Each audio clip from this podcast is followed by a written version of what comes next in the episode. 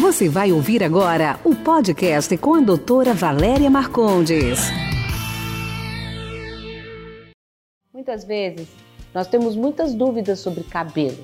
Hoje nós vamos conversar sobre isso. O que é normal? O que não é normal? Quais são as nossas dúvidas sobre cabelo? O que, que a gente pode fazer para melhorar o cabelo, para melhorar a textura, para melhorar o brilho do cabelo, né? Então hoje nós vamos conversar sobre cabelo. MAP, normalmente os pacientes me perguntam: aí ah, eu tô tomando banho, eu vou lá, cai aquele monte de cabelo na minha mão, eu vou escovar o cabelo, cai um monte de cabelo no chão, isso é normal? Então, muitas vezes os pacientes chegam pra gente, ou mesmo todo mundo no dia a dia, e não sabem o que é normal, o que é anormal em relação ao cabelo. É, nossa, meu cabelo tá caindo, tá caindo, quando eu devo procurar um, um especialista, um tricologista ou não? É normal, ao se lavar o cabelo, cair um pouco dos fios. Mais ou menos 100 fios por dia é normal de queda, tá? É, claro que se a pessoa tem um ritmo de queda de cabelo normal do seu dia a dia e começa a ter um maior número de queda, mesmo que seja inferior a 100 fios, seria ideal a procura, mas em uma média de mais ou menos 100 fios por dia é normal. E se eu tiver o cabelo oleoso, eu posso lavar o cabelo todo dia? Eu tenho que lavar o cabelo duas, três vezes por semana? Qual é a frequência? Sim, uma dúvida muito comum é sobre a lavagem dos fios. Muitos pacientes chegam, meu cabelo tá caindo, tá caindo, então não vou lavar mais. Porque quando eu lavo, sai aquele bolo. Nossa senhora, eu tenho que enrolar e jogar no lixo, aí de repente eu vou pentear, é pior, aí eu seco, fica pior ainda. Então não vou lavar.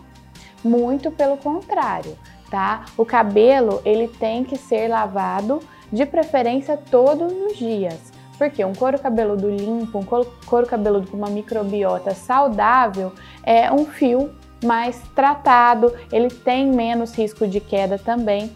Muitas dermatites, muitas alterações e oleosidade podem obstruir sim os folículos, então de preferência lavar os cabelos todos os dias tá? E aí muita gente pergunta, nossa, mas se eu lavar meu cabelo todo dia vai ficar muito ressecado, tá? O é, que, que a gente faz? Muitas vezes a gente utiliza um shampoo de tratamento para lavagem do couro cabeludo e até mesmo outro shampoo para nossa haste, que são diferentes uma das, da outra. Então é importante lavar o cabelo todos os dias, tá? Ou assim, não consigo em dias alternados. Fazer o uso de shampoos diferentes um na região do couro cabeludo, outro para a região de haste. Diluir o shampoo também é bacana, porque aí você não deixa acumular resíduo nessa região. Uma outra dica importante é, vamos supor, tenho descamação no couro cabeludo, meu couro cabeludo coça, tenho dermatites, usar ao invés de shampoos é, que retirem, que tratem essa doença, essa patologia, utilizar pré-shampoos. Porque muitas vezes o shampoo ele não vai ficar em contato com o couro cabeludo muito tempo. Então, se a gente utiliza um pré-shampoo, a gente não danifica a haste, trata apenas o couro cabeludo e eu mantenho um couro cabeludo limpo. Então, isso é bacana e, e legal. Hoje, o conceito pré-shampoo, o conceito de tratamento antes do banho é interessante. Então isso é uma coisa legal, né? A gente usa o shampoo, uns 20 pré-shampoo, uns 20 minutos antes de entrar no banho, antes de usar o shampoo, ou durante o banho mesmo, mas daí você tem que ficar um tempo lá no banho, é melhor economizar água. Então, usa primeiro, fica com o pré-shampoo, entra no banho, lava, joga o cabelo para frente e passa o condicionador só nas pontas. Mas o que, que é shampoo a seco? Né? Porque às vezes as pessoas falam assim, shampoo a seco. Como que eu vou usar? É durante o banho? É fora do banho? Como eu uso o shampoo a seco? Então, outra queixa muito, muito perguntada dentro do consultório das pessoas em geral é sobre o shampoo a seco. Eu posso ficar usando direto também. O shampoo a seco, o que, que ele é? é um, são substâncias, é como se fosse um pó que a gente vai jogar no couro cabeludo e ele vai diminuir o processo de oleosidade. Mas ele, ele é com cabelo seco mesmo, ou então... Vamos ele dá volume? Fica grande o cabelo? Não.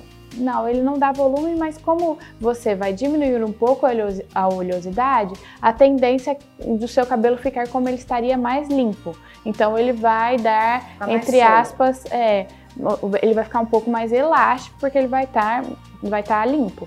Agora, o, o, vamos supor, eu não vou ficar usando shampoo a seco direto, tá? Isso aí é, é como se fosse um quebra-galho.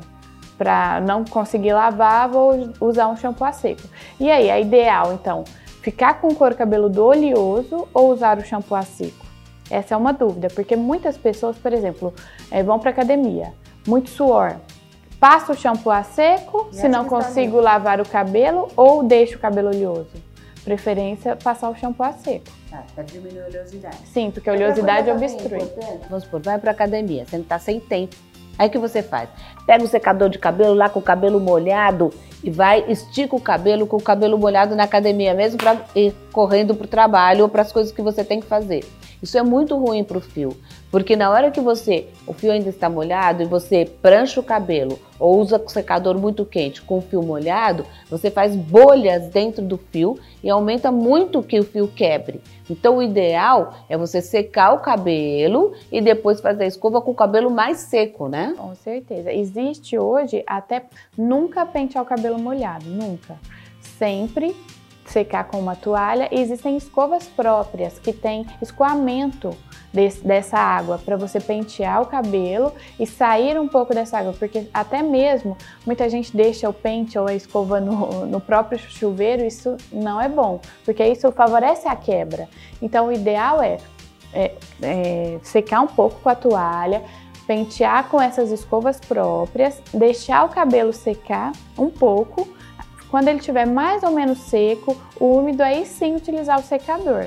Nunca molhado. Isso já ajuda muito a qualidade do seu fio. E se a gente não tiver essas escovas próprias, dá pra gente usar aqueles pentes de madeira com dente maior, né? Sim, é evitar sempre pentear cabelo molhado.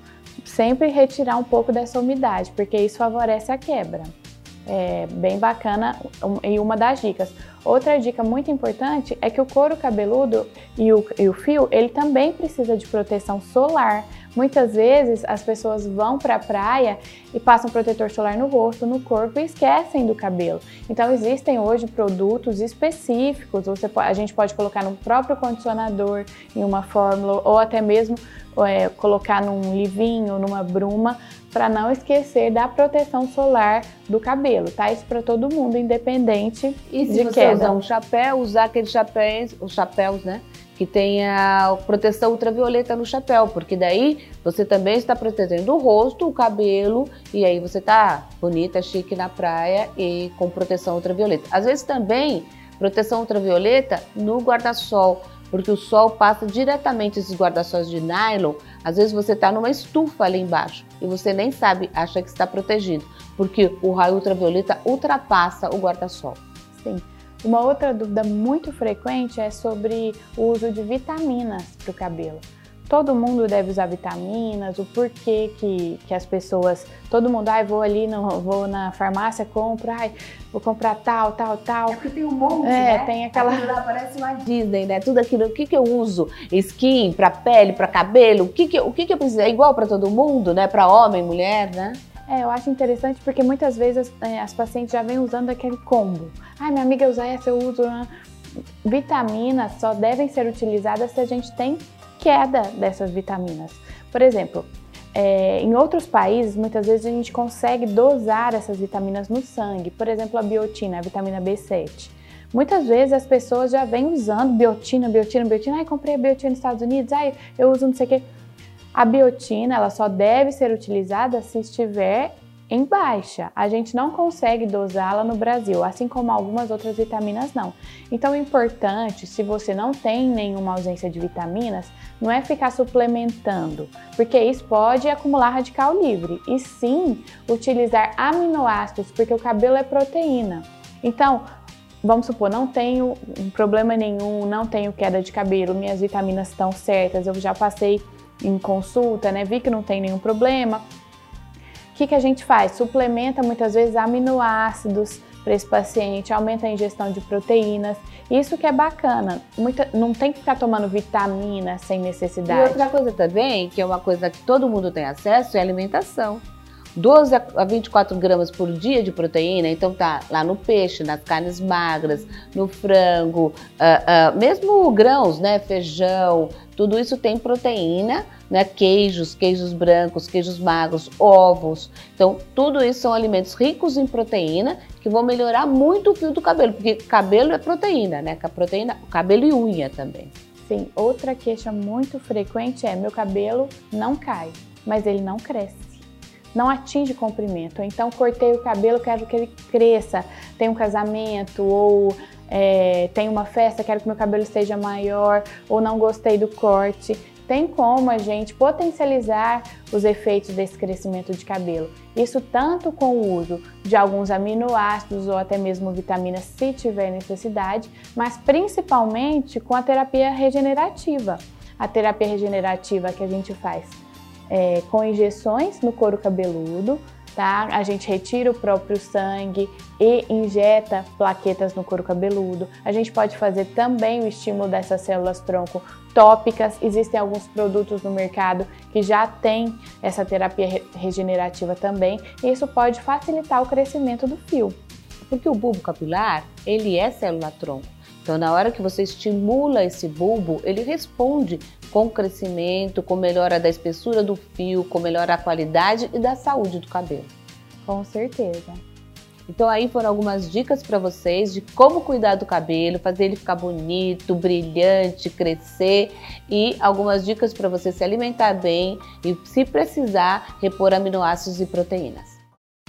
Esse foi nosso podcast de hoje. Espero que você tenha gostado. Quer participar? Envie sua pergunta em áudio para o WhatsApp 11 99459 3134. Sua pergunta será respondida no próximo podcast.